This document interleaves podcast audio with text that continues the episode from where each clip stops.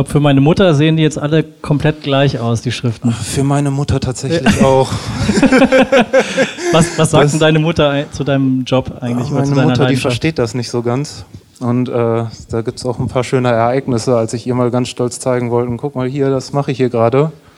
Und äh, hat nur geguckt, ja, was? so, ja, die Schrift habe ich gemacht. Äh, wie? Was denn? Was hast du daran denn gemacht? Die ist doch auf dem Computer.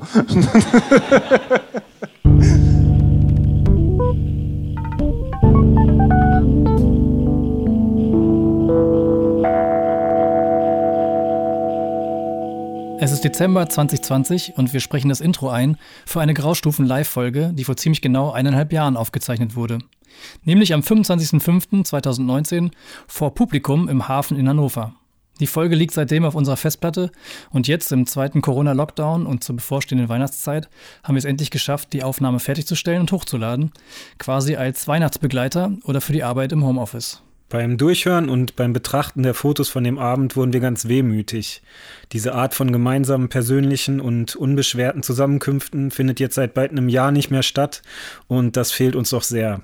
Das Digitale kann den direkten Kontakt auf die Dauer auch nur bedingt ersetzen und Zoom und andere Videokonferenzen hängen mir zumindest langsam zum Halse raus. Also, wir hoffen, dass 2021 alles besser wird und wünschen euch jetzt erstmal viel Spaß mit der achten Folge des Graustufen-Podcasts zum Thema Lesen und Schreiben. Ja, herzlich willkommen zur zweiten Live-Folge vom Graustufen-Podcast heute im Hafen ähm, zum Thema Lesen und Schreiben. Vorweg wollen wir uns erstmal vorstellen. Genau, ich bin Benny und das ist Tim. Wir sind zwei von vier vom Designstudio Büro Bordeaux. Die anderen beiden sind Norbert und Tim. Äh, Nor Daniel. Norbert und Daniel, Quatsch.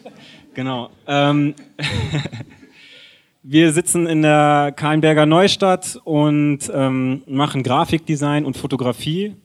Und ähm, wir haben vor einem Jahr diesen Podcast ins Leben gerufen, Graustufen-Podcast um über unsere Arbeit zu sprechen, um ähm, ja, über Gestaltung zu sprechen, weil das in den Medien relativ wenig betrachtet wird. Es geht oft um die Endwerke, aber nie um die Personen dahinter, wie denken die Menschen und über all solche Punkte wollen wir sprechen. Eine Motivation ist auch, dass wir glauben, dass wir als Gestaltende zu wenig miteinander reden und uns austauschen über unsere Arbeit, aber auch was dahinter steht.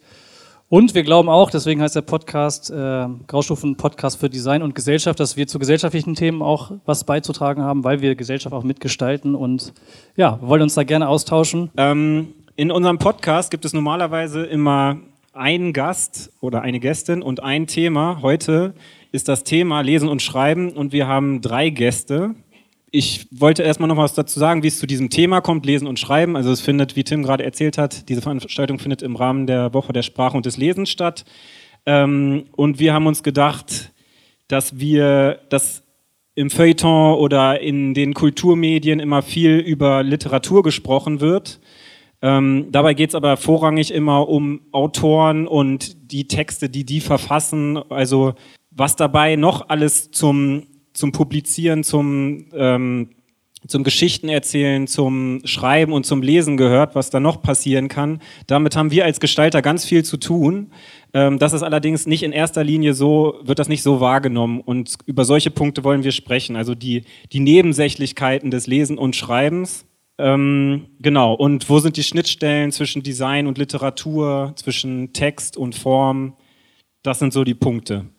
Und dafür haben wir uns äh, potente Gäste eingeladen, die zu ihrem Spezialthema sehr viel zu erzählen haben, beziehungsweise Leute, die uns interessiert haben. Und zwar möchte ich äh, hintereinander auf die Bühne bitten. Einmal eine äh, freie Künstlerin und gelernte Buchbinderin und auch Vorleserin Vera Burmeister. Herzlich willkommen.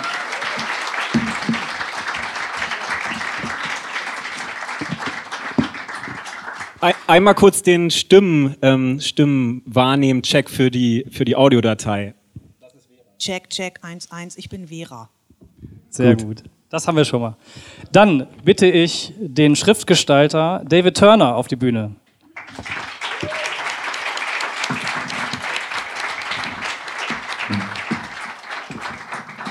Auch einmal kurz das Mikrofon an David.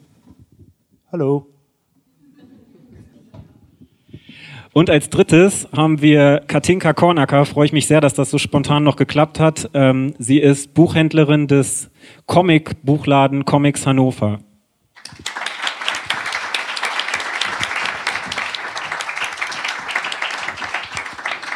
Ja. Hallo. Super. Ja, wie, wie Benny gerade schon äh, introduced hat, geht es uns vor allem darum, äh, über das äh, Lesen und Schreiben im Kontext mit Gestaltenden zu tun, äh, zu reden.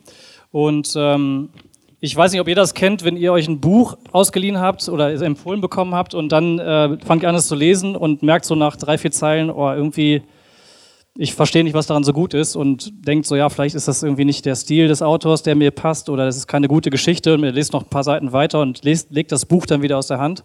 So ist mir das schon ein paar Mal passiert und früher habe ich mal gedacht, ja, aus, das sind vielleicht diese Gründe, es passt nicht zu mir das Buch, aber habe dann, als ich mich dann über die, äh, im, aus der Perspektive des Designers mit dem Buch auseinandergesetzt habe, äh, gemerkt, äh, es gibt ganz viele Faktoren, die, die man quasi, mit denen man quasi beeinflussen kann, wie, sein, wie man so einem Buch begegnet. Ne? Ob das jetzt zum Beispiel äh, die Schriftgröße oder der Abstand zwischen den Zeilen oder den Buchstaben ist oder bei ganz günstigen oder billig produzierten Büchern äh, gibt es das ja auch, dass der Text bis an den Rand läuft und der quasi der Text unterm Daumen liegt oder wie das Papier sich anfühlt. Das sind alles so Punkte, über die wir gerne sprechen wollen heute.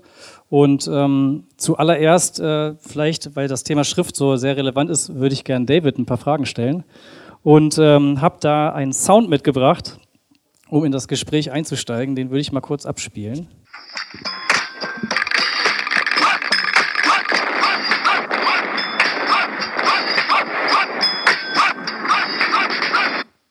David, was passiert in dir, wenn du das hörst? Ähm, für jeden, der es nicht weiß, das ist das Intro-Lied von äh, Style Wars. Nee, Quatsch, Beat Street. Wild Style. Wild Style, genau. ähm, ja, das ist ein Film, den habe ich in der Jugend geguckt. Das ist ein Graffiti-Film. Ähm, Graffiti hat mich auch in meiner Jugend relativ viel geprägt. Und vor kurzem habe ich mit einem guten Freund von mir, dem Jonathan Winkler von Nord-Nord, das war eine Referenz, für den haben wir zusammen ein Animationsreel gemacht und dafür das Intro quasi gestaltet. Kannst du beschreiben, was das für ein Intro ist und warum mich das so beeindruckt hat? Das Intro, ähm, man muss sagen, der Film kommt, glaube ich, von 89. Kann das sein? Ich glaube 83 sogar schon. Okay. Ja. Und ja, es finden halt nur Buchstaben statt. Es ist ein, gezeichn es ist ein gezeichnetes äh, Intro und die Buchstaben deformieren sich quasi. Also es ist eigentlich am Anfang relativ lesbar und dann kommen Pfeile rausgeschossen und alles bewegt sich. Und äh, dann fliegen noch Steine durch die Gegend und Sachen explodieren.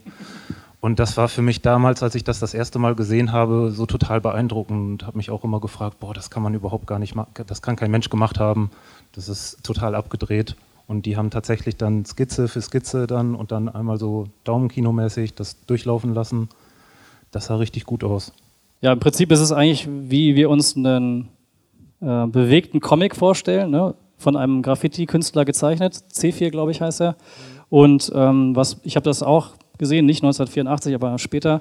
ähm, und was mich beeindruckt hat, dass die, die Variabilität, also die Art und Weise, wie ein Buchstabe aussehen kann, halt sofort deutlich wird. Ne? Da sind zwar Buchstaben, du siehst erst, okay, es ist ein Buchstabe, aber sie bewegen sich, sie tanzen. Ne? Also ja, so richtig ähm, expressiv, sag ich mal. Die werden halt super lebendig. Also es bewegt sich wie ein organischer Körper irgendwie schon und Dreht wir, sich. wir gucken uns gleich noch ein paar Arbeiten von dir auch an, um mhm. so ein bisschen einzutauchen. Ähm, weshalb ich jetzt diesen Sound abgespielt habe, äh, ich wollte auf die Frage hinaus, wie bist du eigentlich zu den Buchstaben gekommen? War das quasi auch dieses Video, was äh, deine erste Begegnung oder wie ist so deine Liebe zum nee. Alphabet entstanden? Also den Film habe ich tatsächlich auch erst Mitte der 90er Jahre irgendwie gesehen. Ähm, das kam dann so Interesse zu Graffiti, kam glaube ich mit 13, 14 aber Interesse an Buchstaben war tatsächlich, glaube ich, so ähm, Lucky Luke Comics. Also ich mochte die Schrift von Lucky Luke immer ganz gerne. ich mochte immer diesen, diesen Cowboy-Style. Fand sie irgendwie ganz sympathisch und habe dann auch immer ganz viele Lucky Luke-Figuren abgemalt und dann immer auch diesen Schriftzug abgemalt. Und ähm, parallel dazu habe ich dann irgendwie auch Basketball gespielt. Die Logos von Basketballmannschaften sind halt auch nochmal was ganz anderes als von Fußballmannschaften. Die Buchstaben sind halt auch viel expressionistischer und ballern halt richtig. Und ähm, die habe ich natürlich dann auch abgezeichnet und dann auch irgendwie meine eigenen Mannschaften so in meinem Kopf zusammengedödelt. Und mir dann gedacht, okay, wenn die Stadt jetzt die Basketballmannschaft hätte und die heißen so und so und so, und dann habe ich mir da eigene Logos auch zugemalt. Und so ist das eigentlich dann passiert. Okay, wollen wir vielleicht einmal kurz äh, auf dem Rechner so ein paar Sachen zeigen, die du gemacht hast? Ich habe äh, eine Frage, die Leute, die keine Schriftgestalter sind, was wahrscheinlich auf 99,9 Prozent der Bürger dieses Landes, Bürgerinnen des Landes zutrifft, äh, stellen sich die Frage, wie macht man so eine Schrift eigentlich? Also wie geht man daran? Wie, wie fängt man da an und wo muss man dann eigentlich hin? Also anfangen, man entwickelt eine Idee. Man sucht nach irgendwas, was es vielleicht noch nicht ganz so gibt oder was man irgendwie haben möchte und guckt dann natürlich erst so, okay, gibt es das vielleicht schon, gibt es das vielleicht noch nicht und überlegt sich dann so Sachen, und vielleicht auch, wie man da, also wie man zu, zu sowas dann hinkommt und dann zeichnet man erstmal ganz viel. Also es fängt an mit ganz groben Sketches und ähm, dann entwickelt sich das Konzept halt irgendwie weiter. Also das ist, was ich häufig verwende und ganz häufig habe ich auch geschichtliche Referenzen, wo ich dann sehe, okay, die haben das da so und so gemacht und da so und so und das geht zurück ins 14., 15. Jahrhundert und ähm, schau dann einfach so rum und dann fängt man halt einfach an. und irgendwann hat man dann halt die Zeichnung, keine Ahnung. Man muss auch nicht jeden Buchstaben zeichnen tatsächlich, also ist meine Ansicht, weil viele Buchstaben sehr ähnlich sind, die kann man dann einfach drehen oder sonst irgendwas. Spart man sich ein bisschen Zeit und äh, dann geht man ins Digitale und dann fängt man an mit Programmen wie Glyphs oder FontLab, mhm. kann auch gerne Illustrator benutzen, muss halt fahrtbasierend sein und äh, zeichnet diese Dinge halt nach. Du hast gerade den Faktor Zeit angesprochen, dass man da auch Zeit sparen kann. Wie lange braucht es denn für so eine Schrift? Das ist tatsächlich komplett unterschiedlich. Also es ist halt auch, man denkt ja von Anfang an immer so, okay, das und das soll die Schrift haben. Also manche Schriften haben nur Versalbuchstaben und äh, Zahlen von 0 bis 9 und das ist natürlich wesentlich unaufwendiger. Und dann gibt es Schriften, die haben 35 Schriftschnitte und dann haben die noch das Feature und das Feature und 15 verschiedene äh, Arten von Zahlen und irgendwelche so super Sonderglyphen drin. Und das variiert tatsächlich. Manche Schriften kannst du, Florian Schick von Schick und Tolker zum Beispiel, die haben mal eine Schrift an einem Tag fertig gemacht. Mhm, ja. Ähm, und ich sitze meistens so ein bis zwei Jahre dran. okay. Ja, wir haben jetzt äh, gerade schon ein paar Bilder gezeigt äh, von der Schrift, die du gemacht hast. Genau. Ähm, man, für die Leute, die es nicht wissen, ähm, wir sitzen mit David auf einer Büroetage und können ihm deshalb öfters mal über die Schulter gucken. Und bei diesem Projekt dort haben wir zusammengearbeitet. Wir wurden vom Sprengelmuseum gefragt, ob wir ein neues Corporate Design entwerfen können. Also haben an einem Pitch teilgenommen und haben dann David mit ins Boot geholt, weil wir ähm, als herausragendes Element des Sprengelmuseums gesehen haben, dass die eigentlich sich immer wieder verändert haben in verschiedenen Phasen, auch Bauphasen und sich auch immer wieder weiterentwickeln müssen als Museum für moderne Kunst und haben dann überlegt, okay, Kurt Schwitters ist natürlich so ein Dreh- und Angelpunkt des Museums und der hatte eine Schrift entworfen, die ähm, variabel ist, in Anführungszeichen, und haben dann überlegt, wie können wir eigentlich daran anknüpfen und ja, ein Corporate Design entwickeln, das eigentlich über eine Schrift funktioniert. Wie ging es dann weiter für dich? Ähm, ja, also das Briefing hast du ja gerade wunderbar erläutert. Verdammt. ähm, fing dann natürlich erstmal mit der groben Idee an, okay, es ist für ein Museum, es darf jetzt nicht, also es sollte schon einen gewissen künstlerischen Aspekt irgendwie erfüllen, sollte aber jetzt auch nicht zu abgedreht sein. Also Leute sollten es halt auch noch irgendwie lesen können und auch irgendwie erfassen können und halt dementsprechend also vor allem auch zu der Kunst passen. Also und ich gehe davon aus, jeder kennt das Sprengelmuseum, oder? Und ähm, sollte dann natürlich auch so eine gewisse Sand Sachlichkeit besitzen, sollte natürlich auch irgendwie gewiss lesbar sein, aber natürlich auch so ein bisschen diesen Kunstfaktor und dieses, äh, dieses Besondere natürlich irgendwie widerspiegeln, weil hätte man jetzt einfach irgendeine Schrift geometrisch nachgebaut, dann bringt das halt auch nichts. Die hatten vorher die Futura, das ist auch eine sehr, also auf geometrischen Formen basierende Schrift ähm, kommt auch aus den 20, äh, 20er Jahren. Also fand ich, passt, passte zeitlich sehr gut sogar, haben die äh, damals ganz gut gewählt fürs alte Logo.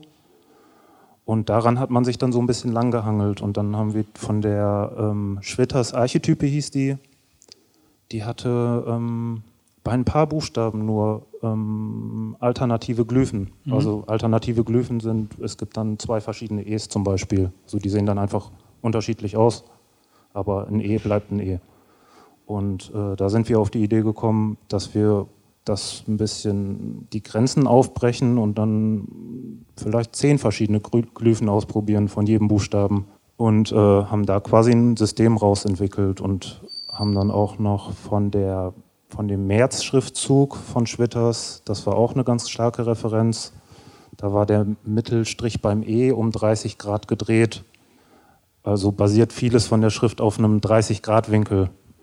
Und ähm, das hält das Ganze eigentlich zusammen. Mhm. Jetzt kommt eine ganz fiese Frage. Wahrscheinlich kann man die auch nicht in einem Satz beantworten, aber was sind denn Kriterien für eine gute Schrift?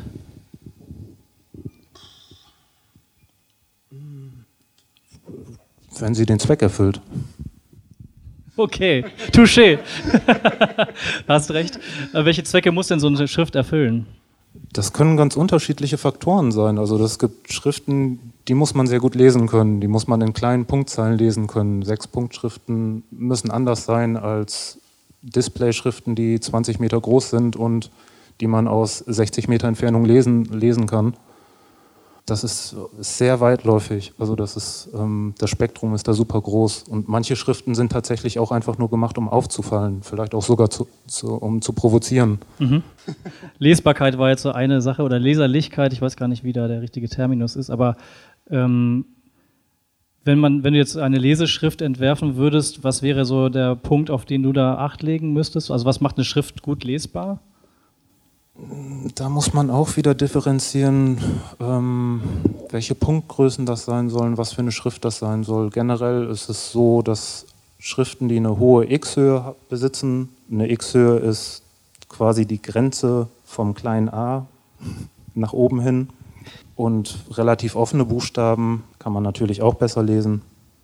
Also anstatt geschlossener Form. Das sind so Buchstaben wie C und dass man C und O nicht, äh, nicht in Kleinschriftgrößen voneinander unterscheiden kann, weil ein kleines C, wenn es sehr geschlossen ist, ähm, sieht dann auch aus wie ein O im blödesten Falle. Ähm, dann kommt natürlich noch dazu Strichkontrast. Also ja, was ist das?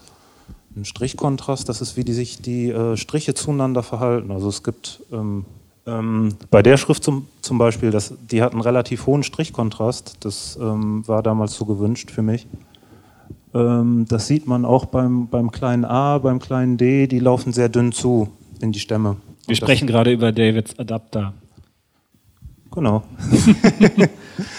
ähm, und das wirkt natürlich sehr spannend, aber ähm, wenn man die Schrift sehr, sehr klein macht, also zum Beispiel 5, 6 Punkt, irgendwann brechen die Striche einfach weg. Also bei der Bodoni, das ist eine klassizistische Antiqua, die hat sehr feine, feine Haarlinien. Und wenn du die in zu klein druckst, dann fetzt der Buchstabe einfach auseinander. Dann mhm. sieht das aus wie ein, ein, kleiner Haken und ein kleiner wie ein Fleck. Strich. Und das war es dann halt leider. Magst du zu der Adapter noch was erzählen?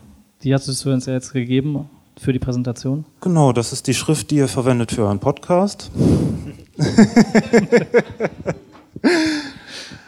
ähm, und das ist, ähm, die habe ich eigentlich aus der Idee gestaltet. Ähm, für mich gab es nichts dazwischen. Also es gibt amerikanische Grotesk-Schriften, die sind sehr lebendig. Dann gibt es diese Schweizer Schriften, wozu ich auch die Helvetica zum Beispiel zähle. Die sind sehr, sehr, sehr neutral. Und ich wollte irgendwas dazwischen haben und habe da auch dann erstmal so ein bisschen rumrecherchiert, okay, welche Schriften gibt es da, welche Schriften funktionieren auch irgendwie gut und habe mir die vier da rausgesucht. Und das sind so meine Referenzen quasi. Die Helvetica, die Grotesk, die Accidens Grotesk und die Venus. Die genau. Ich gar nicht. Wenn ihr da Bock drauf habt, da könnt ihr auch gerne mal raten, welche welche ist. Wer das schafft, der kriegt auf jeden Fall ein Bier von mir ausgegeben. Schnell weg. Bevor der, der Nacken ja, nach hinten Nee, aber klappt. wir können, können das nochmal ganz kurz zurück machen. Also oben links ist die Akzidenz grotesk. Ähm, ich habe die ja sogar nummeriert. Perfekt. Eins ist die Akzidenz grotesk, zwei ist die äh, Monotype Grotesk, MT Grotesk, 3 ist die Helvetica und 4 ist die Venus. Ähm, die oberen beiden, das ist eher so dieses Schweizer Vorbild, die unteren beiden, ähm, das ist eher so dieses amerikanische Prinzip. Und tatsächlich haben sich die jeweiligen Schriften jeweils oben und unten halt auch, äh, haben sich auch gegenseitig als Vorbild genommen. Und äh, da fand ich dann die Idee ganz spannend, alle vier so in einen Haufen zu mischen und mal gucken, was bei rumkommt. Ich glaube, für meine Mutter sehen die jetzt alle komplett gleich aus, die Schriften. Für meine Mutter tatsächlich auch. was, was sagt das, denn deine Mutter zu deinem Job eigentlich? Meine Mutter, die versteht das nicht so ganz. Und äh, da gibt es auch ein paar schöne Ereignisse, als ich ihr mal ganz stolz zeigen wollte, guck mal hier, das mache ich hier gerade.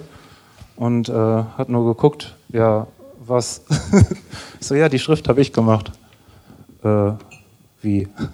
Was denn? Was hast du daran denn gemacht? Die ist doch auf dem Computer. Und dann habe ich ihr das so nach und nach erzählt ja. und dann haben, sind wir so teilweise einzelne Buchstaben durchgegangen mhm. und dann sind wir natürlich beim spektakulären L angekommen, der halt aus einem vertikalen Balken besteht. Oh, was, was hast du da gemacht? ja, Balken. Na. Stark. Das ist äh, die Schriftexpertin, meine Mutter. Achso, Vera, du hast eine Frage? Ja, ich würde gerne mal nach dieser Recherche fragen. Und zwar habt ihr ja was ähm, mit Schwitters gemacht. Mhm. Und tauchst du dann da richtig in dieses Werk von Schwitters ein, wenn du jetzt, weil wir den ja jetzt genannt haben und der ist ja nun auch irgendwie ein bildender Künstler aus Hannover und wichtig gewesen und hat ja viel mit Schriften gemacht, aber hat ja auch andere Dinge gemacht. Ja. Inwieweit tauchst du dann dessen Arbeit ein oder machst du das überhaupt? Ich versuche da natürlich so viel wie möglich, weil alles ist irgendwie, kann Inspiration sein. Also das war auch mit den Buchstaben, da sehe ich auch ganz viel Dadaismus zum Beispiel drin und auch von diesem, von diesem Lautgedicht. Also das visualisiert das eigentlich ganz schön für mich und auch diese dadaistischen äh, Schriften, die er auch gemacht hat, die stecken da auch irgendwie mit drin. Also das ist schon so, dass man nicht einfach nur guckt, oh, der hat das gemacht, oh, gucken wir mal so, machen wir das mal schnell so. Mhm. Also das ist schon eine Phase, die dauert ein paar Wochen. Wow. Du bist ja äh, nicht nur Schriftgestalter und auch noch vieles anderes, also auch Grafikdesigner wie wir auch, Buchgestalter, machst Magazine. Ähm, aber eine deiner äh, großen Leidenschaften ist die Kalligrafie. Das ist ja auch ein Umgang mit dem geschriebenen Buchstaben, aber ein ganz anderer, nämlich ohne den Rechner, den deine, da sieht deine Mutter wahrscheinlich schon eher, was du gemacht hast, oder? Das findet die cool.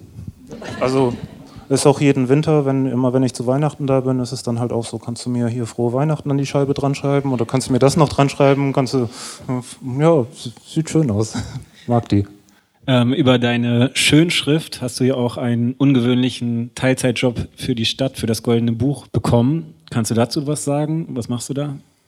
Äh, da trage ich die Gästeeinträge ähm, der Stadt Hannover also im Rathaus und äh, ebenfalls auch für den Landtag, also wenn wichtige Leute kommen aus der Politik oder.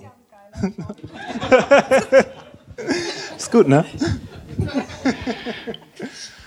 ähm, ja, da trage ich die Leute halt dann ein. Also steht dann sowas zu Besuch, war Politiker XYZ wegen bla bla bla am 26. Mai 2019.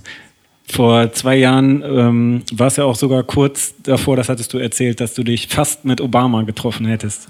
Den habe ich tatsächlich einmal durch, äh, durch eine Tür gesehen. Also das war auch alles so ein bisschen, bisschen secret-mäßig und äh, also ich wurde darauf vorbereitet quasi, dass mir dann gesagt wurde, ja, an dem Termin, da müssen Sie frei, könnten Sie sich da frei nehmen. Wir dürfen nicht erzählen, warum. Ähm, ja, aber war ja eigentlich klar. Also wenn man weiß ja, dass der Präsident der Vereinigten Staaten dann irgendwie kommt und dann kann man auch eins und eins irgendwie so grob zusammenzählen. Und äh, ja, da sollte ich da dann auch erscheinen und für den quasi dann auch einen Eintrag schreiben, dass äh, er zu Besuch war. Das ist ein ganz lustiger Fun-Fact. Die haben den einen Pelikan-Füller geschenkt. Achtung, Produktplatzierung.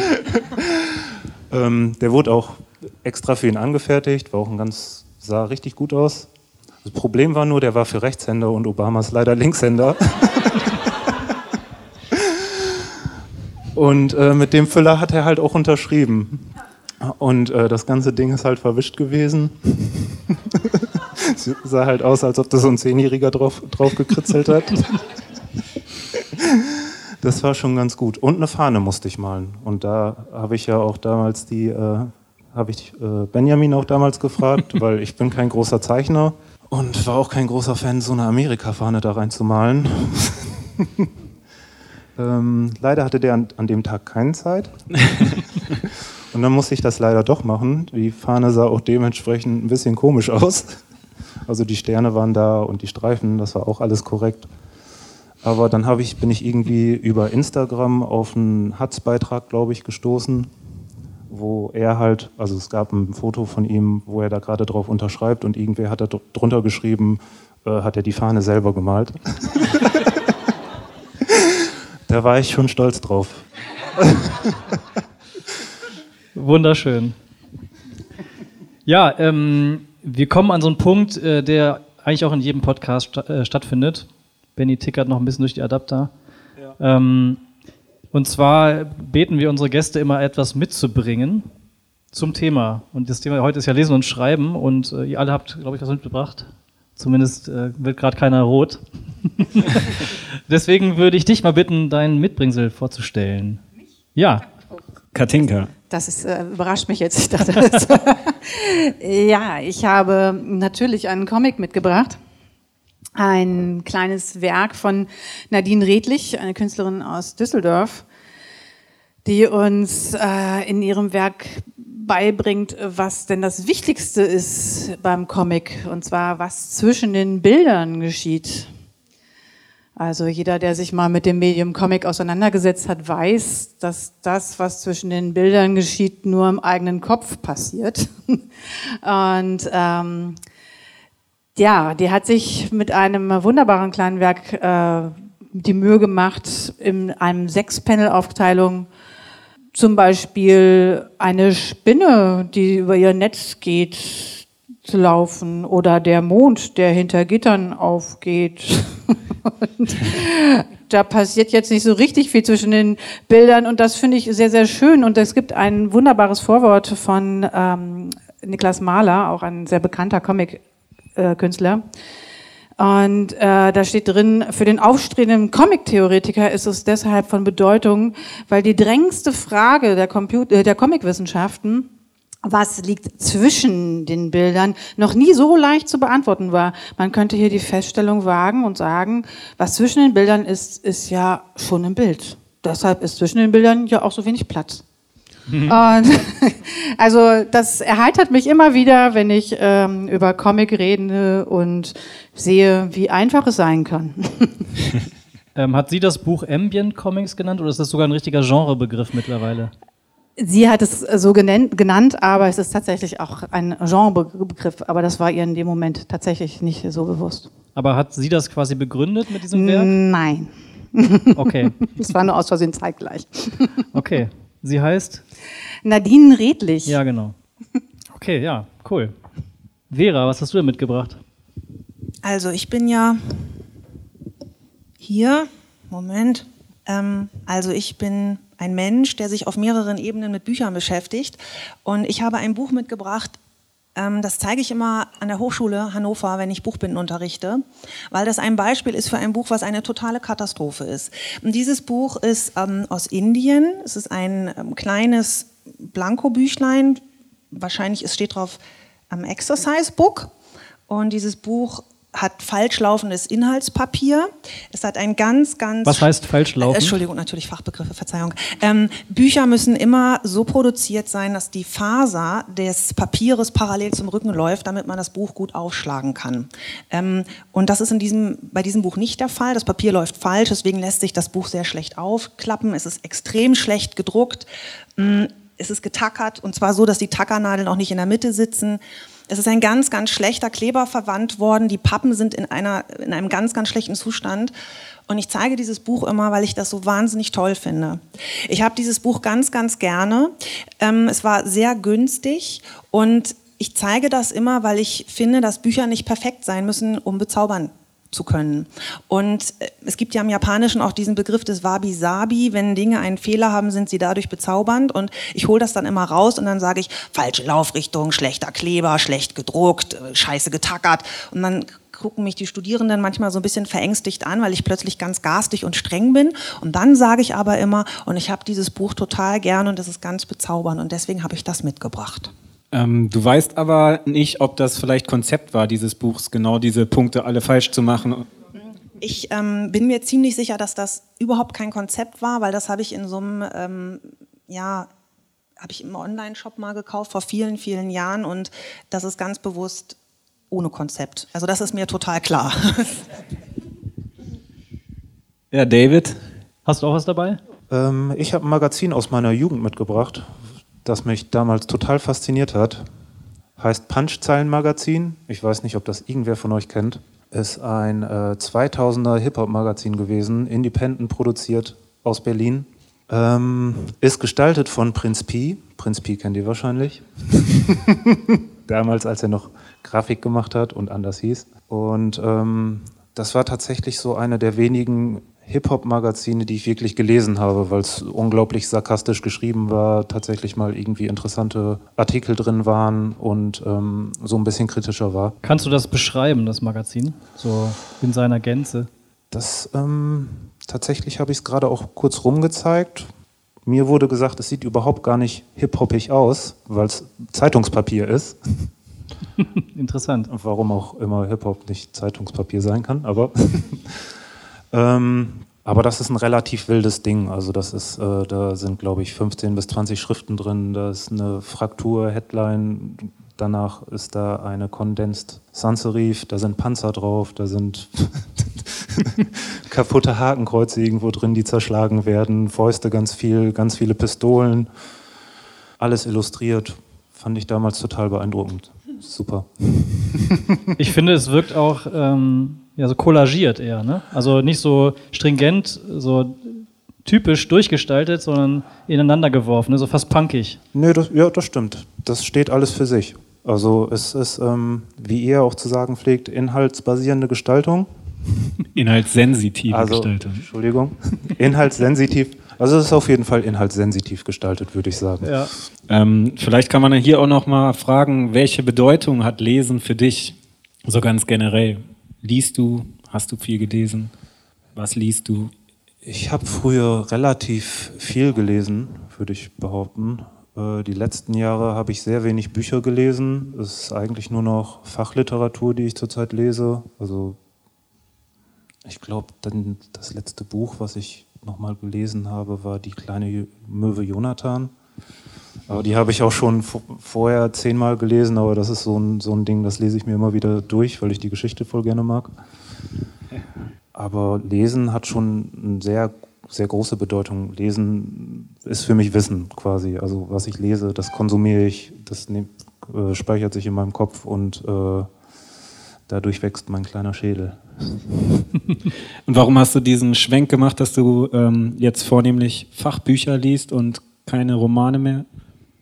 Ich glaube, das liegt an Netflix. Okay. ähm, wie ist das bei dir, Vera? Ich habe kein Netflix und ich lese total viel. Also ich lese wirklich, ich lese eigentlich immer. Also ich lese auch, wenn ich zur Hochschule fahre, lese ich. Ich lese, ich, nee, ich lese immer. Ich lese abends im Bett. Ich, und ich bin auch Menschen, die mich kennen, wissen das. Ich bin extrem undigital. Ähm, und deswegen, ich habe auch kein Smartphone, auf dem ich lese. Ich lese dann Bücher. Und deswegen fand ich das auch, was du vorhin gesagt hast, Tim, mit dem, äh, wenn man manchmal den Daumen über Wörtern hat und dann mhm. vielleicht nicht weiß, warum man das Buch jetzt gerade doof findet. Aha, ich kann es gar nicht lesen, weil mein Daumen was abdeckt. Da fällt mir eine schöne Geschichte zu ein. Ich habe mal ein Buch gelesen, ähm, das hatte auch wieder die falsche Laufrichtung. Und ähm, Taschenbücher, die ähm, die falsche Laufrichtung haben, die kann man nicht mehr aufschlagen. Und ich habe dieses Buch gelesen und damals wusste ich das noch nicht so richtig und habe das nicht verstanden. Und das Buch hat mich so geärgert, weil man es nicht aufklappen konnte. Und es lag an der falschen Laufrichtung mal wieder.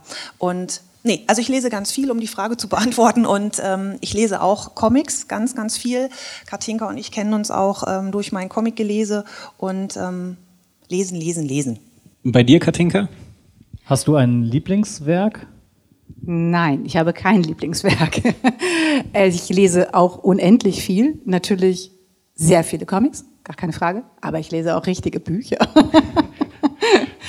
Und ähm, natürlich lese ich sehr, sehr viele Comics ja, beruflich bedingt, selbstverständlich. Ich muss beraten können.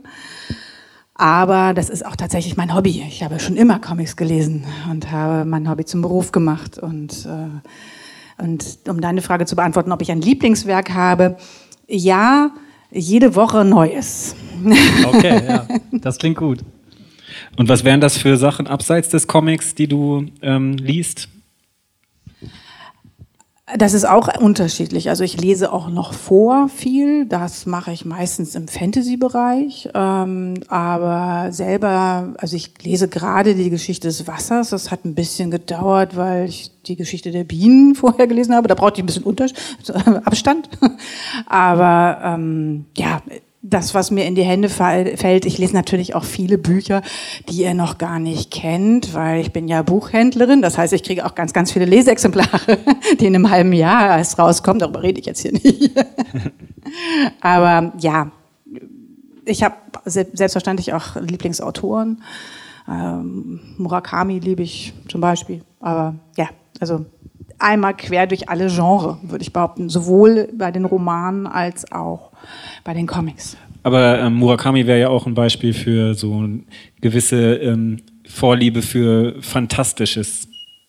Ja, ich finde mystische äh, Eindrücke in Romanen schön. Also ich bin nicht so ein brutaler Realist beim Lesen, glaube ich. Auch beim Comic mag ich das nicht ganz so doll. Also selbstverständlich finde ich auch viele Graphic Novels, wo es um autobiografische Geschichten geht, faszinierend oder beeindruckend, ähm, aber eigentlich komme ich eher so aus dieser Abenteuer-Fantasy-Ecke. Das war, das waren so die ersten Comics, die ich auch gelesen habe, die mich dann tatsächlich auch richtig abgeholt haben, so aus dem franco-belgischen Bereich. Ähm, ja, also die ersten großen ähm, fantastischen Comics. Murakami bringt mich äh, noch auf eine andere Sache, die ich fragen wollte. Ich lese ihn auch gerne und habe mir ein Buch von Benny ausgeliehen vor einem Jahr, glaube ich schon, oder anderthalb. Es hat auch ein bisschen gedauert, bis ich es äh, zu Ende gelesen hatte ähm, und habe es sehr oft dabei. Und dementsprechend, das tut mir ein bisschen leid, Benny, sieht es nicht mehr so toll aus wie vorher. Ich habe es noch nicht zurückgegeben. Das ist jetzt meine Live-Beichte. Vielleicht muss ich ein neues auch kaufen. Es ist so also kein, kein Hardcover, sondern so ein klassisches Taschenbuch. Und ähm, da wir ja mit ein paar Bibliophilen hier auch zu tun haben, wollte ich vor allem Vera mal fragen, ob es auch bei dir Bücher gibt, die so verschleißen und die so eigentlich so Gebrauchsmittel sind und nicht in ihrer Form besonders, sondern vom Inhalt eher für dich wichtig sind? Oder hat für dich jedes Buch, äh, muss das geschützt werden und hast du da irgendeine bestimmte Technik, die du mir weitergeben kannst, damit ich äh, das nächste Buch von Benny Heide zurückbringe? Ich finde das so lustig, dass du mich das fragst, weil ich habe in meinem Atelier eine Kollegin und wenn wir uns Bücher leihen, dann packen wir die in Luftpolsterfolie ein, dann tragen wir die in Taschen vorsichtig von A nach B und ich habe immer so eine Panik, dass ich ihre Bücher irgendwie zerknicke, weil die kommen ja in Luftpolsterfolie zu mir. Jetzt habe ich neulich einer ähm, Freundin ein Buch ausgeliehen. Sie hat gesagt, du, ich habe das noch meinem Mann gegeben. Danach sagte sie, ich habe das noch einer Freundin gegeben. Also es haben anstatt ein Mensch, haben das dann drei gelesen und ich kriegte das jetzt wieder. Die wird den Post Podcast nicht hören, die wird das nie erfahren. Und ich kriegte das Buch wieder und dachte, boah, wie sieht das denn aus? Der Schutzumschlag total zerknickt, irgendwie der ganze Buchblock verschoben. Und dann habe ich gedacht, das finde ich jetzt echt richtig. Also ich habe mich darüber ein bisschen geärgert. Und mhm. dann ähm, habe ich so gedacht, naja, andererseits, mein Gott, die werden ja gelesen und dann sehen sie halt ein bisschen so aus, wie sie dann aussehen. Aber ich fand mich da auch ein bisschen doof, weil ich weil ich mich geärgert habe. Ähm, ja, Tim, Luftpolsterfolie. Okay. Ist, ähm, ja, aber es ist natürlich Quatsch. Natürlich dürfen Bücher zerknicken und kaputt gehen. Dafür sind sie ja, die sollen ja gelesen werden. Mhm. Und ich habe da eine Macke. Aber äh, da muss ich noch kurz was also erzählen. Ich, hab, äh, ich richte meine, mein Bücherregal, das ist echt so ein Outing, ich richte die nach Größe aus. Ne? Also meine Bücher stehen nach Größe. Und dann hatte ich mal einen Freund zu Besuch und der hat dann alle Bücher reingeschoben. Also jedes vierte war nach war reingeschoben. In, also die schließen auch vorne mit der Kante ab. Klar. Und dann komme ich nach, ich war auf dem Klo und habe das nicht gesehen. Ne? Und abends stehe ich vor meinem Bücherregal und denke, ich glaub es nicht. Und dann hat dieser, hat mein Freund dann, der, also mein, mein Küssfreund, der hat sich dann totgelacht und fand das super und meinte, ey, warum bin ich nicht auf die Idee gekommen? Und ähm, und ich habe, also ich war echt ein bisschen, also ich kann da so drüber sehr lachen, ne? weil ich mich da gut. auch bescheuert finde, dass ich die alle so ausrichte. Also Luftpolsterfolie. Vielen Dank. Ich habe, Vera, die habe ich auch einen Sound mitgebracht.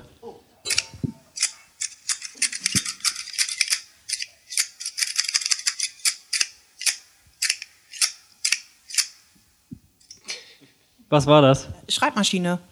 Nee. Nee? Äh, äh. Aber klingt sehr ähnlich, stimmt. Kenne ich das? Ja. Geräusch? Ja.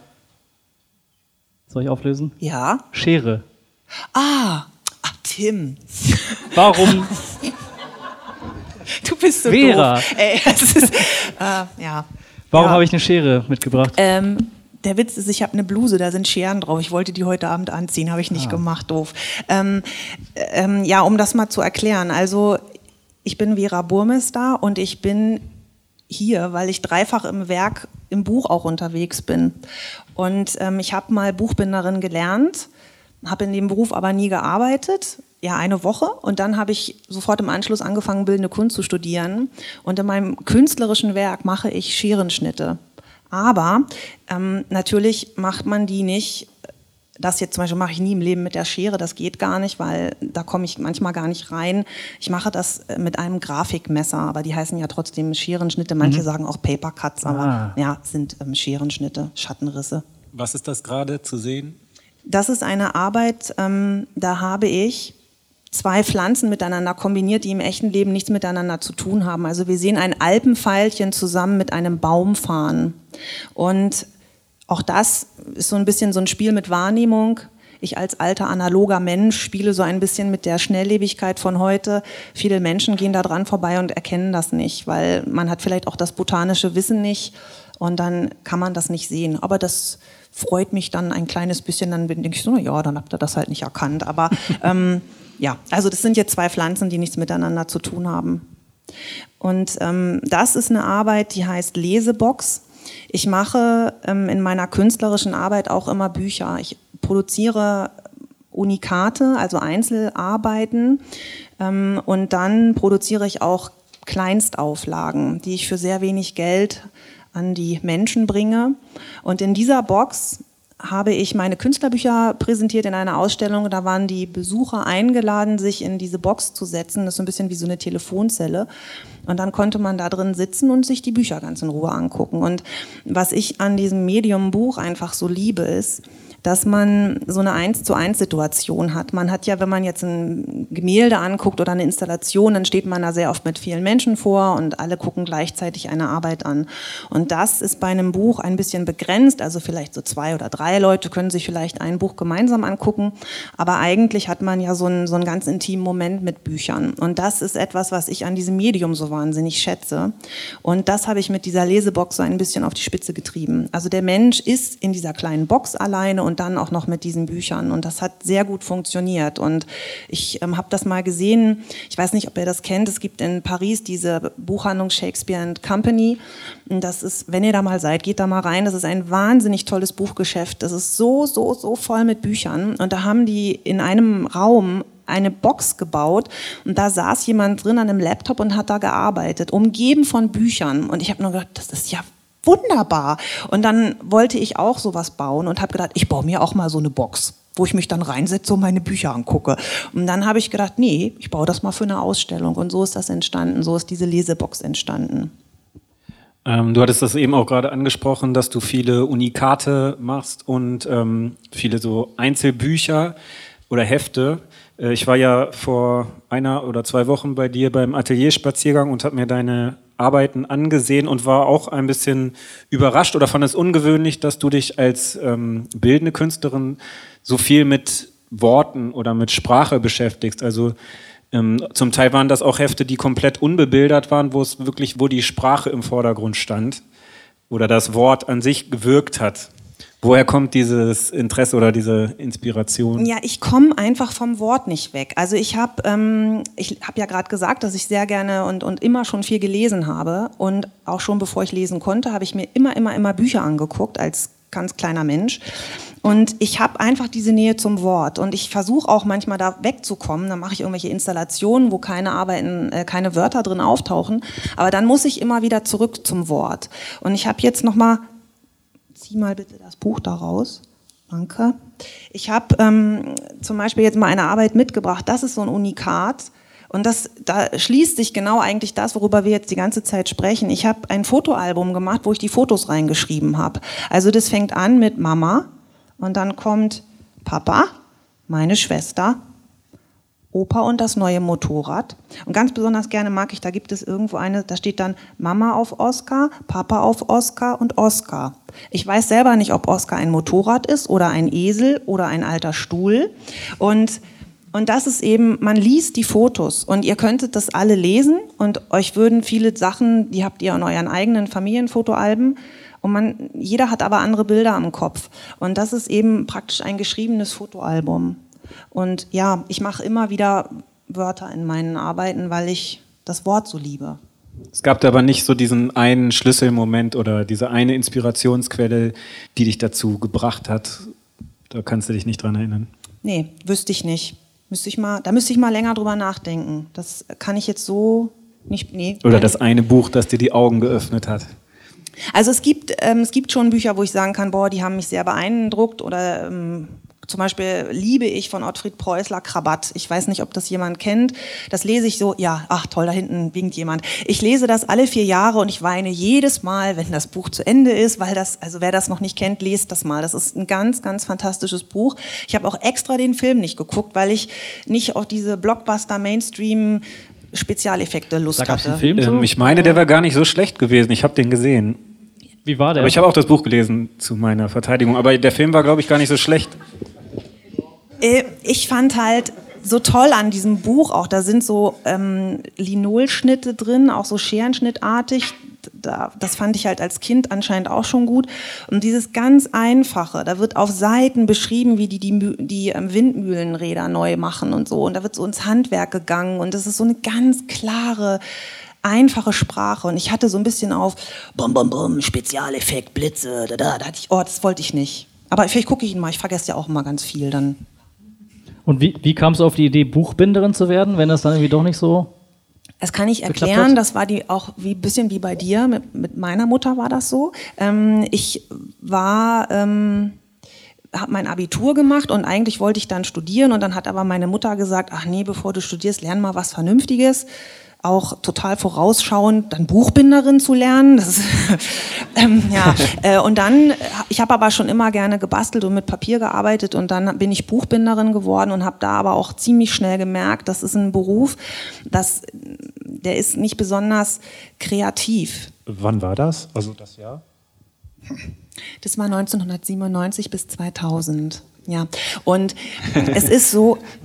Da gab es aber gerade das Internet dann, also da ist dann gerade das sind. Okay, ich wollte es nur so wissen.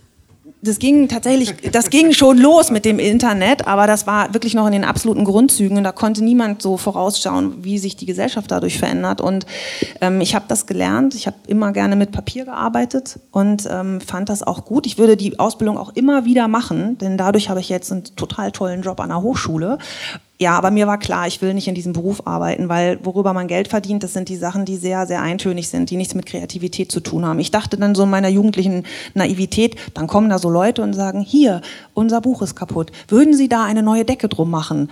Das passiert aber nicht. Man macht ganz viel für Universitäten und mhm. bindet irgendwelche Fachzeitschriften ein und das ist sehr, sehr unkreativ eigentlich. Ja, das sind diese Riesendinger, die in den Magazinen, in den Bibliotheken stehen, ne? Stern 1999, Januar bis ja. Dezember. Ne? Genau. Ja. Und ähm, ja, und, und, äh, und so, ja, also meine Mutter war schuld.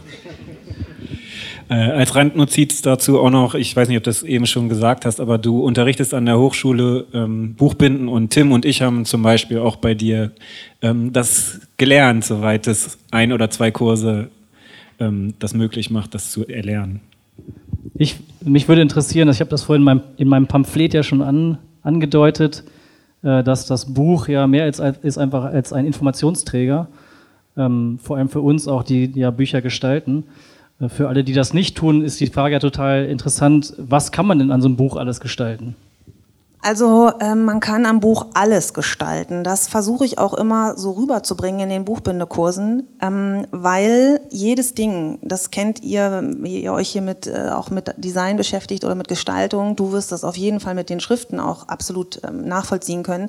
Alle Dinge, die man irgendwie benutzt, haben eine Aussage und am Buch gibt es ganz viele Kleinigkeiten, die man gestalten kann. Sei es, ob ich jetzt einen Farbschnitt auf die Seiten mache, sei es äh, über die, das Material, was ich wähle, die Umschlagdicke, Dicke zum Beispiel, also die Pappendicke, die ich für den Umschlag benutze, das Inhaltspapier, alles, alles, alles hat eine Aussage. Und ich habe ähm, ein Buch, was ich immer sehr gerne zeige, weil auch so ein Lieblingsthema ist zum Beispiel das Vorsatzpapier. Das ist das, wenn ich ein Buch aufmache, ist das das allererste, was ich angucke. Und ähm, ich habe ein Buch, ähm, das heißt Der erste miese Typ. Und das ist weißer Text auf schwarzem Grund. Das sieht sehr brachial aus. Das ist ein sehr hartes, äh, sehr harter Schutzumschlag. Und dann mache ich dieses Buch auf und dann kommt so Bang, die totale Farbexplosion. Ich habe ganz viele bunte Flecken und das ist ein Vorsatzpapier, was die Leser einfach komplett überrascht.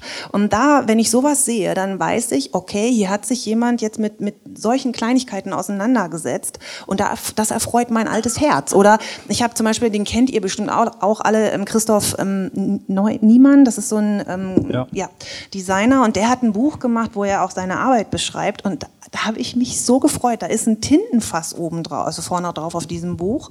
Und dieses Tintenfass leuchtet ganz kleines bisschen rosa am, am Rand. Und die haben ein ganz leichtes rosanes Kapitalband benutzt. Das ist dieses Buch, äh, dieses kleine Bändchen, was am Rücken außen oben sitzt und ähm, auf den ähm, Buchumschlag stößt. Und das sind so Kleinigkeiten, da sehe ich, okay, hier hat jemand geguckt und sich Gedanken gemacht und das gefällt mir total gut. Und alle diese Sachen beeinflussen uns als Leser. Und ein Vorsatzpapier, was weiß ist, ja, das ist halt ein weißes Vorsatzpapier, aber wenn ich das aufmache und bang, mir springt was entgegen oder es ist bedruckt, dann beeinflusst mich das als Leser. Das ist das, was du vorhin auch gesagt ja. hast. Das sind auch Dinge, die passieren nicht bewusst. Oder ich fasse ein Papier an und denke, oh, das fässt sich ja toll an. Und dann merke ich, oh, okay, dickeres Volumen oder besonders offenes Papier. Und das sind alles Sachen, die uns beeinflussen als Leser. Das merken wir manchmal aber auch gar nicht. Ähm, als du gerade Schutzumschläge gesagt hast, wie stehst du zu Schutzumschlägen? Weil ich habe ich hab das tatsächlich häufig so, ich habe so viele Bücher, mich nerven die Teile unglaublich also es ist jedes Mal, das flattert rum. Meistens ist das Buch, was in dem Schutzumschlag steckt, um so viel schöner. Das verdeckt Veredelung, alles mögliche, also wirklich sehr viel und viele habe ich weggeworfen tatsächlich. Gar nicht schlimm, denn ähm, die Schutzumschläge waren früher tatsächlich so gedacht. Ich lese das Buch, habe den Schutzumschlag drum, das, der, der Schutzumschlag schützt das Buch und wenn du es dann gelesen hast, tust du das weg und stellst es zum Angeben dann das saubere, schöne Buch in den Schrank.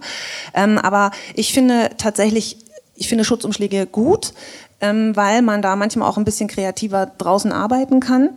Aber ähm, ich bin manchmal total enttäuscht, was drunter los ist. Also ich finde das so schade. Ich habe einen super schönen Schutzumschlag, mache den dann ab und sehe unter dem Buch, oh, tödliche Langeweile, keine Prägung, ich habe manchmal keine Orientierung, bin ich jetzt eigentlich vorne oder hinten, ich habe nur eine langweilige Rückenprägung.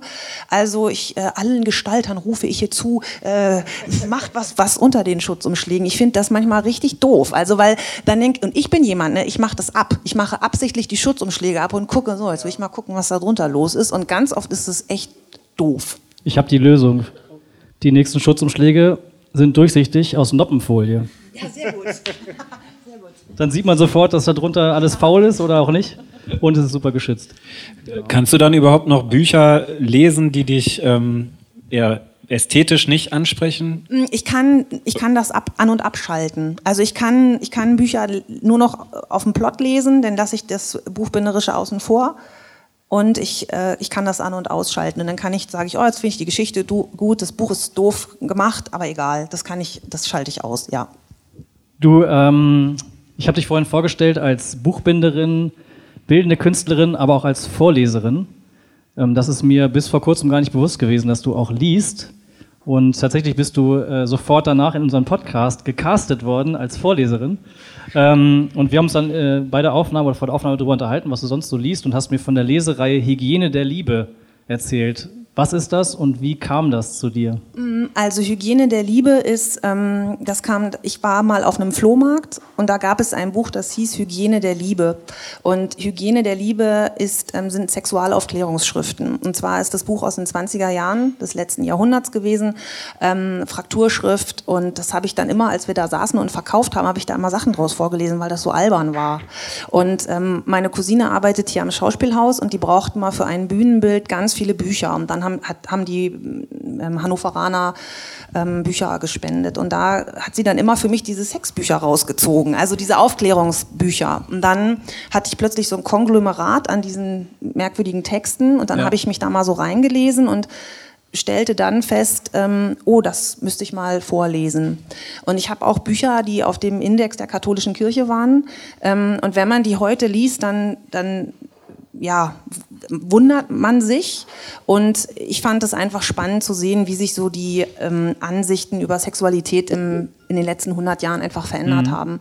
Das ist aber eine Serie, die ich immer mal wieder mache. Ja. Und sonst lese ich aber auch zu allen möglichen ja. anderen Themen.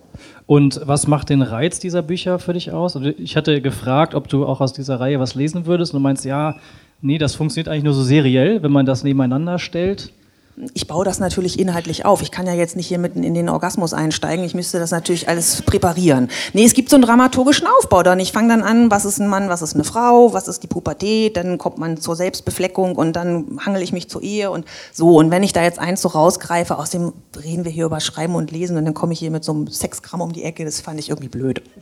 Zu plump. Ja. Aber du hast trotzdem was zum Lesen mitgebracht. Er ist jetzt auch plump, ist mir so. Äh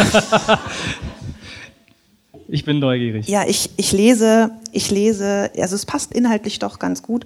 Ähm, ich lese immer wieder Gedichte vor, weil ich finde, dass man zu wenig Gedichte liest. Und was mir an Gedichten so gut gefällt, dass man ähm, mit wenigen Wörtern, Worten ganz viel sagen will, im Vergleich zu Romanen jetzt zum Beispiel. Und da habe ich jetzt ein Gedicht mitgebracht aus einem Buch, das ist auch in so einem Selbstverlag rausgekommen. Das heißt Verliebt auf Hauseingangstreppen und ist von Gunther Lampe. Und das heißt Lektüre. Ich liebe Maximilian Volkmann über alles. Nazis raus und Sieg heil. Unter 0190 kriegst du was Pralles. Anne ist doof und Peggy ist geil. Anne Eslova muss sterben. No Sex, keine Gewalt. Forever Ton, Steine, Scherben. Tom D. ist in Katrin verknallt. Tom D. ist notgeil und will sie poppen. Sebastian plus Uli ist gleich Big Love. Ich will Robert A. verkloppen. Gezeichnet Eddie. Du Arschloch. Fuck off. Stefan der Kiffer. Du alte Sau. Maria und Linda sind blöde Zicken. Ich heiße Ronny und suche eine Frau. Sharping Power. Fresse und Ficken. Martin und Mike sind beide stockschwul. Was hier geschrieben steht, ist cool. Ich liebe Weiber mit großen Brüsten. Solche Texte von Lieben, Leiden und Lüsten stehen auf Klettergerüsten.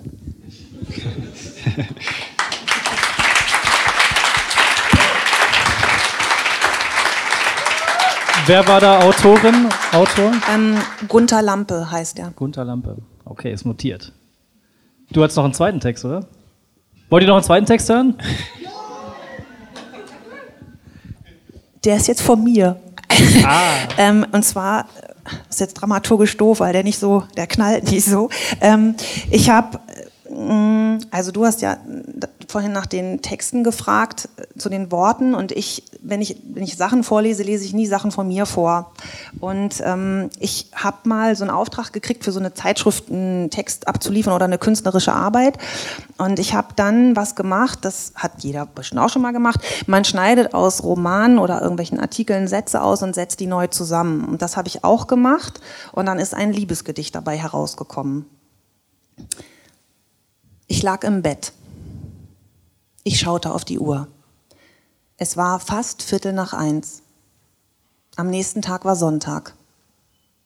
Dann läutete in der Diele das Telefon. Die Wohnungstür ging auf, aber nur einen Spalt weit. Das ist ein Zirkusdirektor, dachte ich. Aus dem Badezimmer hörte man sonderbare Geräusche. Ich wünschte mir, ein Murmeltier zu sein. Im Kopf, im Bauch, überall. So etwas ist gar nicht so selten. Ich war pünktlich um drei Uhr beim Park. Er griff nach meiner Hand. Ich gehe nämlich ein Stück mit dir. Ich nickte. Mein Herz beginnt zu klopfen. Vielleicht komme ich zu spät zum Abendessen. Wirst du mir schreiben? Die Straßenbahn fährt ab. Ich lag im Bett. Es war stockfinster. Hoffentlich ist morgen ein Brief für mich auf der Post.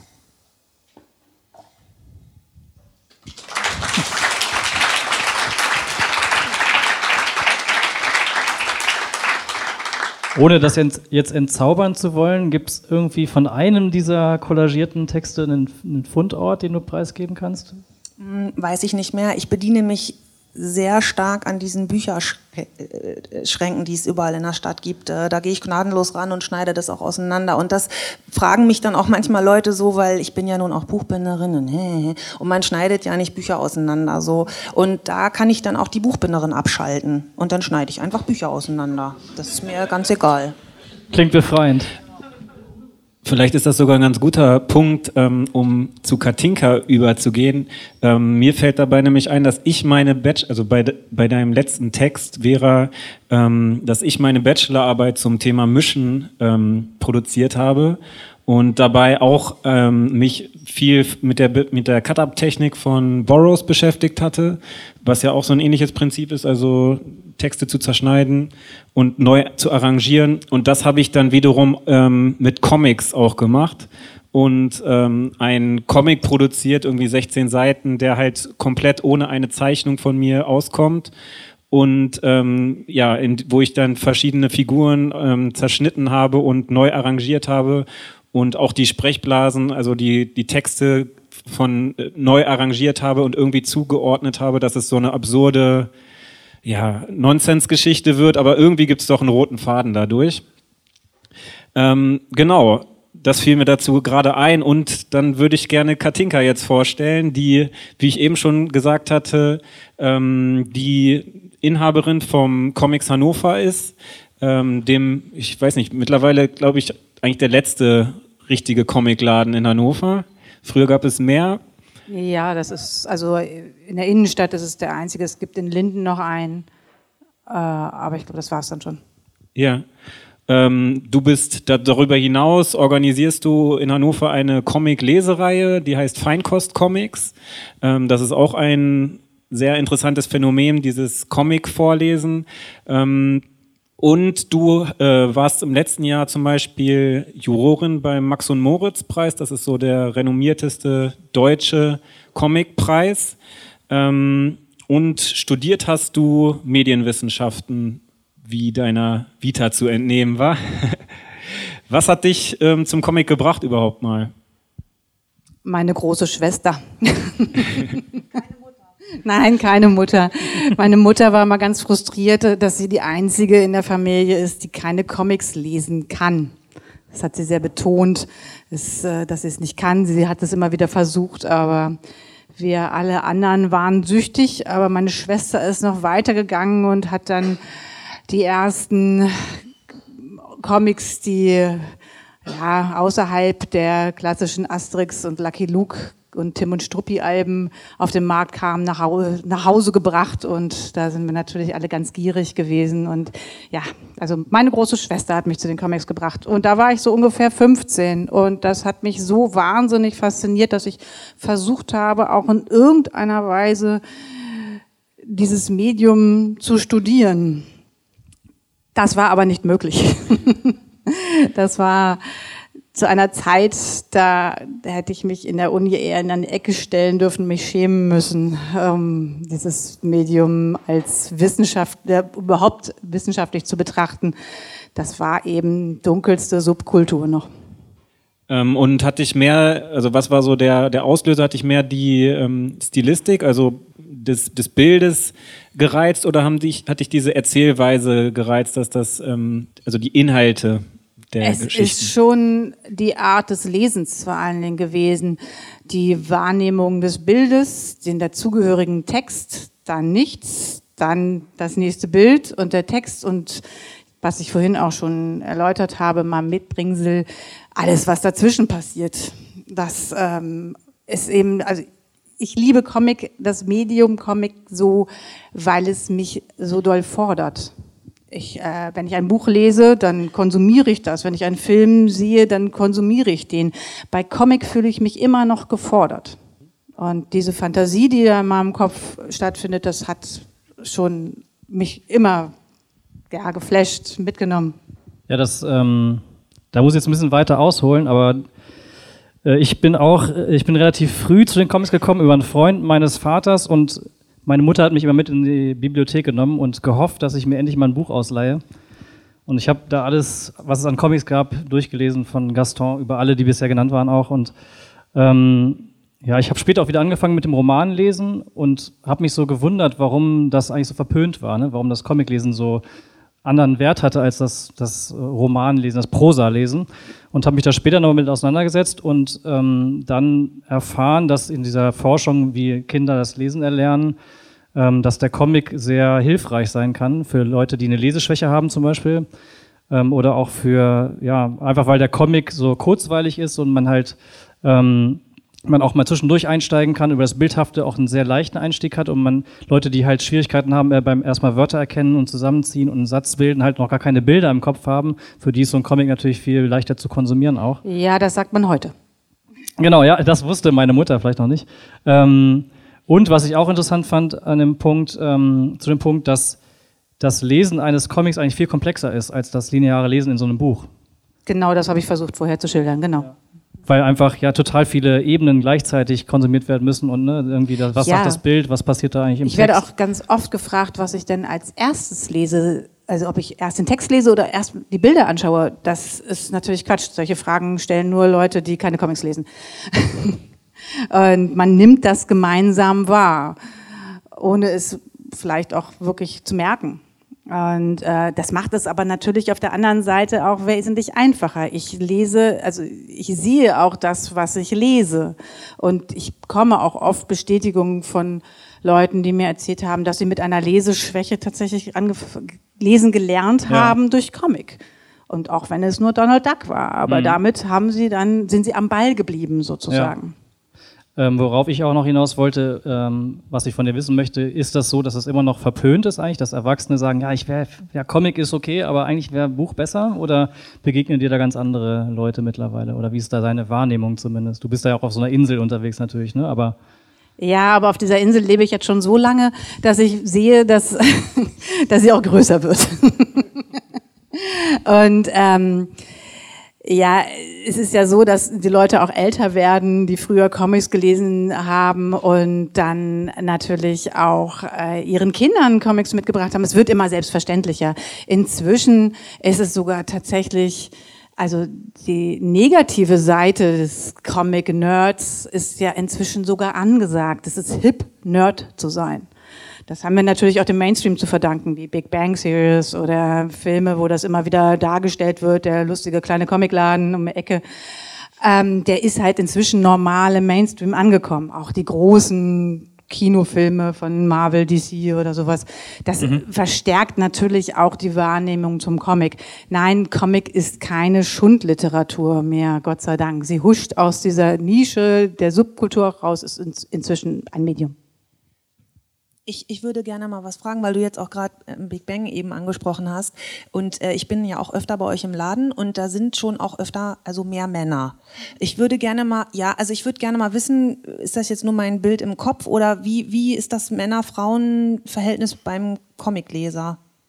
Als ich angefangen habe, Comic zu verkaufen, äh, da habe ich, hätte ich das auf alle Fälle bestätigt. 99 Prozent aller Leser äh, sind männlich. Ich war damals in einem anderen Comicladen auch äh, Käuferin und als ich da die Tür aufgemacht habe, dann war das eine Saloon-Stimmung.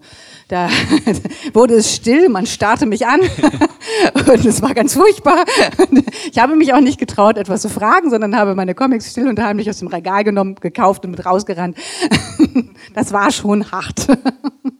Und dann habe ich aber mit meiner Partnerin zusammen einen Laden eröffnet und habe dann auch ähm, eben bewusst mich des Problems, dass tatsächlich Comics scheinbar nur von Männern konsumiert werden, ähm, gestellt. Und äh, siehe da, man muss das alles ein bisschen anders aufziehen. Und ich würde jetzt sagen, durch die neuen Generationen, die heranwachsen, ähm, haben wir tatsächlich 50-50. Äh, also es ist äh, die Manga, also die japanische Comic. Ähm, Kultur, die sich in Deutschland vor allen Dingen in der ja, in dieser Romance-Ecke rumdümpelt. Das ist natürlich klar, dass das halt vor allen Dingen junge Mädchen äh, anspricht. Das sind kleine Geschichten, Highschool, erste Liebe und ja, mit viel Flitter und Sailor Moon. Also ich kenne wenig Jungs, die auf Sailor Moon stehen, gebe ich so. Flieg und Sieg. Das fand ich früher lustig. Ah, und ich habe auch, wie hieß das denn mit den Volleyballspielern? Mila Ayohara? Ja, Mila. Das ich auch geguckt. Mila Superstar. Genau. Ja, genau. Aber es ist halt, die wachsen nach. Also, und das sind auch gerade jetzt äh, in der noch recht frischen ähm, Ecke der Graphic Novel. Also die Begrifflichkeit ist relativ frisch noch, sage ich jetzt mal. Also die ist jetzt auch schon zehn Jahre alt, aber so auf dem Comicmarkt. Ähm, ist es eigentlich noch so die, die neue Richtung. Das heißt also literarische Werke umgesetzt äh, im Comic, autobiografische, biografische Geschichten. Da habe ich eine wesentlich höhere weibliche Leserschaft. Okay, da wurden jetzt schon mehrere von meiner Frageliste, mehrere Punkte ähm, yes. angegangen. Ähm, aber was mich dabei auch noch interessiert ist, ähm, früher gab es immer so diese, diese Standards, ähm, sowohl aus dem amerikanischen Raum, dann Batman, Superman ähm, und Donald und Mickey Mouse und so. Und dann hier in Europa kannte man halt ähm, Asterix und Lucky Luke und ähm, vielleicht noch Tim und Struppi. Ich sehe das halt von außen so ein bisschen, ähm, diese Manga, Manga-Szene blüht halt total auf. Und ich würde, mich würde mal tierisch interessieren, was ist eigentlich bei euch so der, gerade so der Topseller? Äh, bei den, bei den, vor allen Dingen so bei der jungen Generation, wenn man davon sprechen kann. Redest du jetzt vom Genre oder ein einzelner Ja, Titel? auch vielleicht einzelne Titel, ja. Okay, also du hast natürlich recht. Manga ist schon ein extrem verkaufsfördernder, also großer Bereich. Ähm, und da geht es oft um, also die, die, die Titel, die da richtig gut laufen, sind so actionreich, lustig, wie äh, One Piece, Naruto, äh, One Punch Man, der Held, der mit einem Schlag alles kaputt kriegt.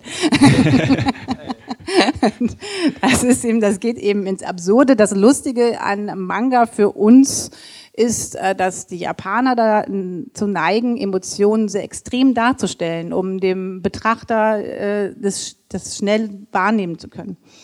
Und darum wirkt es für uns äh, nicht Manga geübte Leser, ähm, das ist immer ganz furchtbar überzogen. Also dann springt da schon mal ein Lehrer auf den Tisch breitbeinig und heult ganz laut. Das machen Lehrer in amerikanischen Comics nicht. und das ist eben eine starke Gewohnheit, das überhaupt wahrnehmen zu wollen. Das ist, da muss man von vornherein auch, glaube ich, dieses Medium kennen. Ähm, dann haben wir natürlich aber auch eben den Superheldenbereich, da hast du schon recht, wo die großen Filme das natürlich extrem pushen, wie jetzt Avengers Endgame. Da ist dann der neueste Avengers-Comic wirklich, wirklich ein großer Renner. Ich hatte noch einen Sound versprochen, der passt jetzt gar nicht mehr so richtig rein, aber vielleicht doch. Surrender.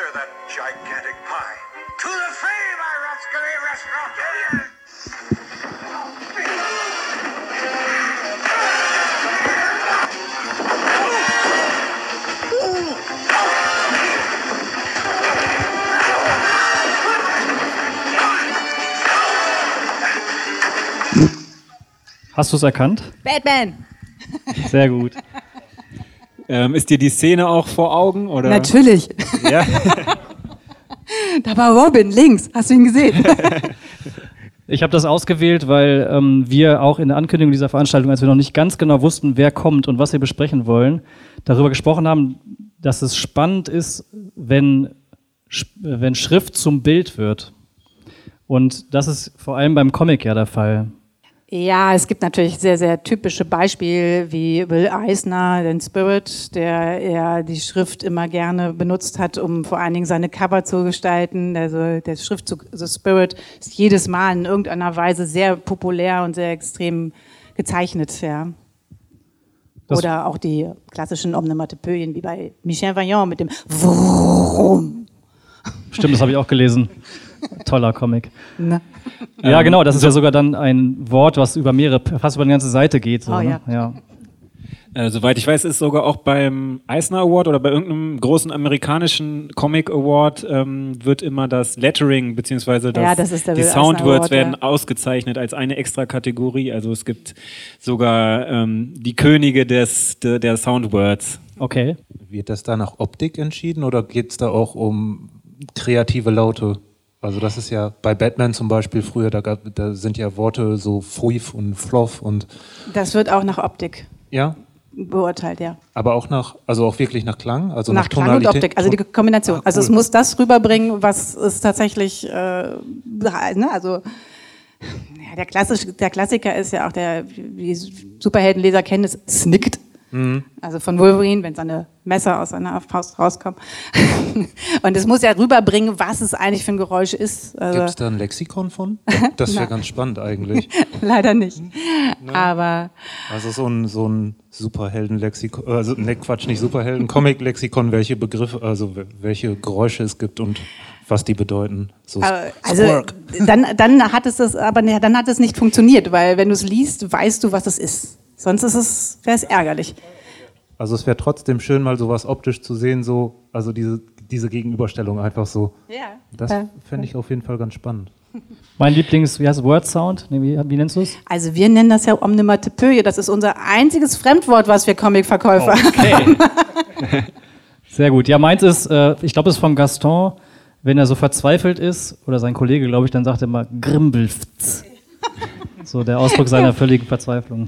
Ja, das ist halt, ist auf Französisch ist das ja anders und es gibt tatsächlich ein Magazin in Frankreich, was nach diesem, diesem Wort Ah, ja. genannt wird. Ich hatte, ähm, ich habe ja auch mit Giacomo zusammen das Weltenmagazin produziert, was wir auch, was ähm, vornehmlich auf, in deutscher Sprache produziert wird. Also die Zeichner entwickeln ihre Geschichten in deutscher Sprache. Ähm, da wir damit aber in Toronto und in Angoulême waren, haben wir noch für die dritte Ausgabe Übersetzungen anfertigen lassen und ähm, sind dabei auch auf viele Schwierigkeiten, gerade mit diesen, mit diesen ähm, Lautmalereien gestoßen. Wie, wie übersetzt man dann jetzt irgendwie sowas wie ähm, Ouch oder, okay, das, das ist jetzt gerade nicht ein schlechtes Beispiel. ähm, Also ich habe kein, kein gutes Beispiel. Ja, ich habe ein ganz bekanntes Beispiel. Es gab eine äh, Übersetzung von ähm, The Thing, also ne, der eine von den Fantastischen Vier. Ähm, und der hat also ein, äh, ein, ein Soundword, stand hinter ihm mit Noff. Und ähm, es wurde tatsächlich ins Deutsche übersetzt, es sagte Nuff. okay. Also wirklich gut übersetzt, aber nein. Gibt es denn auch äh, Comic-Bände, die komplett ohne Sprache auskommen? oh ja, fantastische. Mhm. Also ein ganz großer Meister ist da Louis Trondheim. Wie heißt er? Äh, Louis Trondheim, Trondheim. Der hat äh, zum Beispiel die Geschichte von einer Fliege erzählt, komplett ohne Sprache, die einmal durch einen Raum fliegt und ja, aus der Sicht einer Fliege. Ja. Und auch relativ neu noch, sehr, sehr schön. Ähm, Ozean der Liebe, die wunderschöne Liebe zwischen einer bretonischen, einem alten bretonischen äh, Fischerpaar. Sie bleibt zu Hause, er geht auf See und er ist auf hoher See verschollen und äh, sie versucht ihn zu finden. Ähm, komplett ohne Text, aber Okay. mit ganz viel Liebe. Mir fällt auch gerade ein, der Ambient-Comic ist ja auch einer ohne Worte, ne? Der ist Komplett. auch ohne Worte, ja. Ähm, Gibt es denn jetzt, wenn man äh, in die Zukunft guckt oder auch in die, in die Gegenwart, durch die Digitalisierung verändert sich da der Comicmarkt auch? Also es ergibt sich dadurch eine neue Sparte. Ähm, das heißt, es gibt eine Menge wunderbare Online-Comics. Ähm, ganz toll ist das Hochhaus. Oh, guck mal, da ist mein Laden jetzt. das Hochhaus, was jeden Tag oder jede Woche, glaube ich, ne, ähm, erzählte, ist die Geschichte von einer Etage eines Hochhaus. Und das klappt auch ganz wunderbar als Online-Comic. Ähm, als Konkurrenz ist es Gott sei Dank nicht zu sehen, weil tatsächlich befassen wir uns bei Comics mit einem ähm, wunderschönen haptischen Erlebnis auch. Das heißt, man hat den Wunsch, äh, den Band auch in die Hand zu nehmen, ähm, ja, auch die einzelnen Bilder gen lange genug auf Papier zu studieren. Es ist einfach ein bisschen, es ist einfach der Wunsch, auch es in den Händen zu halten. Das ist bei Comic mhm. noch viel extremer als bei einem Roman. Ja. Man will auch dran riechen. Also ich weiß nicht, wie es dir geht, Vera. Ich rieche aber total gerne an neuen Comics. also der Geruch davon ist einfach. Aber ich habe da noch mal eine Frage zu. Ähm, es gibt ja im Buchmarkt gerade so zwei Tendenzen. Also auf der einen Seite klagt ja der Buchhandel weniger Verkäufe, es brechen so und so viele Millionen Leser weg. Und dann gibt es ja so eine Sparte, wo so total bibliophil gestaltete Bücher produziert werden. Besonderes Papier, irgendwelche Pop-up-Geschichten, Sachen zum Rausblättern und so, so Sachen eben. Ähm, gibt es das im Comic-Bereich auch, dass man sagen kann, die Bücher werden jetzt wieder aufwendiger produziert? Nein. Äh, also würde ich behaupten, nein. Ähm, tatsächlich, äh, also ich habe auch äh, Kontakt zu vielen Verlegern und die haben mir zahlentechnisch gesagt, äh, die verkaufen online überhaupt gar keine Comics. Also das ist wirklich in den untersten Ecken. Das ist, da geht es um ein Prozent der Zahlen oder so. Und äh, ich glaube, bei den Comic, das ist schon auch ein wirklich erlebtes Hobby äh, Lesen ist so ein, so ein Ding, ja, das, das mache ich halt. Und das mache ich halt auf dem Zug und darum habe ich auch meinen E-Book-Reader in der Hand oder, ach, Netflix ist doch schöner. und ähm, also da verstehe ich auch diesen Einbruch der, der Buchbranche, die, also gerade im Taschenbuchsektor ist das furchtbar, furchterregend, wie doll das eingebrochen ist. Ähm, aber bei Comic ist es tatsächlich nicht, sondern es gibt immer mehr Publikationen tatsächlich und die sind streckenweise immer noch genauso günstig produziert wie im Manga-Bereich, wie von Anfang an. Ähm, und es gibt natürlich extra Verlage, die sich um sehr hochwertige Bände kümmert. Ja, ja da wollte ich gerade ähm, reingrätschen. Also ähm, wie ich das wahrnehme, ist die also kommerzielle Relevanz ähm, ist bei, diesen, bei dieser kleinen Szene nicht so groß, aber die, gerade diese Indie-Comic-Szene, da gibt es durchaus viele, die so ähm, gerade auf diese Punkte, die für dich interessant sind, diese buchbinderischen oder haptischen Punkte, sehr viel Wert legen. Und ähm, ja, da ist ja auch gerade dieser Boom von Risografie wieder so ein großes Thema oder irgendwelche Spezialdrucktechniken und Veredelungen. Also da gibt es durchaus eine, eine kleine Szene, aber das ist von der ähm, Reichweite her halt natürlich kein Maßstab. Ja, leider. Also es ist aber eben wie im Allgemeinen äh, wird diese also die Branche Comic wird einfach viel viel breiter gefächert. Also früher hat man halt Gott sei Dank irgendwie so eine paar Alben im Monat bekommen und wir reden jetzt aber tatsächlich von 300 neue Erscheinungen pro Monat. Also es ist wirklich viel geworden. Mich würde, ich würde Gretsch auch nochmal rein, mich würde, äh, das ist eine Frage an David, interessieren, ob de, die Digitalisierung oder die Erfindung des Bildschirms oder Typografie auf dem Bildschirm, was hat das an der Schriftgestaltung verändert? Das hat gewaltig viel verändert. Also vor allem, dass man wieder auf Groteskschriften zurückgreift. Also im Buchdruck werden ja häufig ähm, Serifenschriften benutzt. Und ähm, dazu kam noch, dass ähm, Schriften gehintet werden mussten. Also die, das? Für, die mussten für den Bildschirm optimalisiert werden. Das ist halt, Bildschirm hat eine gewisse Anzahl an Pixeln und um die halt vernünftig äh, darzustellen, wurde dann halt quasi hinter den Faden dann nochmal so ein kleines Raster hinterlegt, dass die die einigermaßen vernünftig darstellen. Aber das hat mhm. eigentlich sehr viel Schrift kaputt gemacht. Sehr viel konnte man nicht verwenden zu Bildschirmzeiten. Also zu, gerade zu Beginn auch ähm, kann man sich auch daran erinnern, dass alles sehr pixelig und sehr grob und äh, sehr 8-Bit-mäßig aussah. Und inzwischen ist es halt so, zumindest für normale Laptop-Monitore oder für PC-Monitore, dass es, also das sind hochauflösende Bildschirme. Und da findet dieses Problem gar nicht mehr so statt. Aber dann kam halt das Smartphone dazu, was wieder natürlich ein sehr äh, eine sehr geringe Auflösung hat und halt auch nochmal ein ganz anderes Format hat. Und dadurch haben sich Schriften auch minimal verändert. Also dafür mussten nochmal schmalere Schriften entwickelt werden. Also es, äh, mir ist das heute tatsächlich aufgefallen, das erste Mal ähm, bei meinem Handy. Ähm, da habe ich so ein paar Apps, äh, unterschiedliche lange Namen und ähm, die werden auch anders gesperrt. Also die Laufweite ist anders. Manchmal stehen die Buchstaben enger zusammen, manchmal ein bisschen weiter weg. Das ist quasi nicht optimiert für dein Handy? Ja, es optimiert sich halt selber irgendwie. Okay, oder auch nicht. Ähm, ja, meistens nicht. Und, und wenn man sich die Schrift mal genauer anguckt, tatsächlich, da sehen die auch wieder nicht sehr gut aus. Also da hat sich ganz, ganz viel verändert und da kommt auch, also gerade so dieser Wand, äh, diese, diese Notwendigkeit von Groteskschriften eigentlich auch. Also ja. das war halt ein großes Problem. Und was halt noch dazu kam, war halt ja am Anfang auch, als das Internet aufgetaucht ist, da gab es halt Core Fonts hieß es, glaube ich, wurde von Microsoft entwickelt. Ähm, websichere Fonts, da konntest du halt nur Times New Roman, Arial, Verdana, Comic Sans. Und das wurde halt empfohlen, nur diese ja. zu verwenden. Heutzutage ist das Problem nicht mehr. Da sehen die äh, Webseiten natürlich dementsprechend wieder besser aus und sind auch viel besser gestaltet. Mhm. Aber zu Beginn des Bildschirms, das war auf jeden Fall echt krass. Also es war wie zurück auf ein Stück Stein kloppen, ne? Aber ja. halt nicht. Und ähm, gibt's denn, äh, hat der Bildschirm auch ganz neue Möglichkeiten eröffnet für Typografie? Das auf jeden Fall. Also du konntest Schrift, also jetzt gerade ist man in der Zeit von variablen Fonts, aber das hat auch ganz viel mit der, Techn also mit der Technikentwicklung zu tun.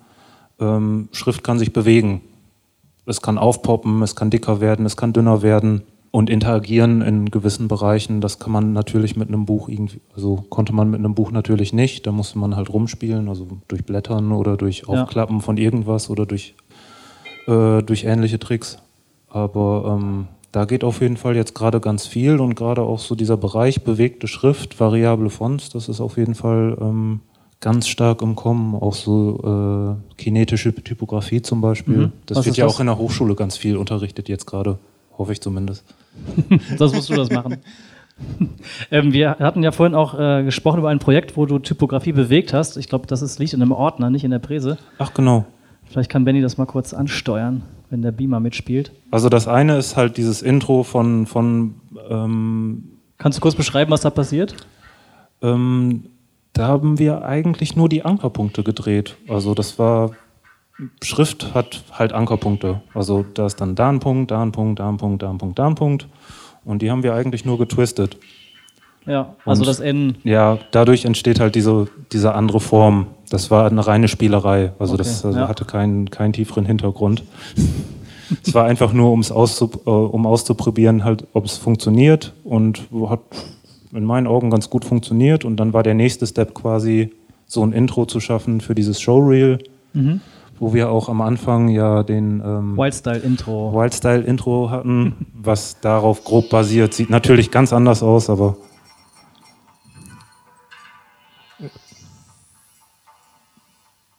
das ist halt, das kann halt nur der Bildschirm. Also ja.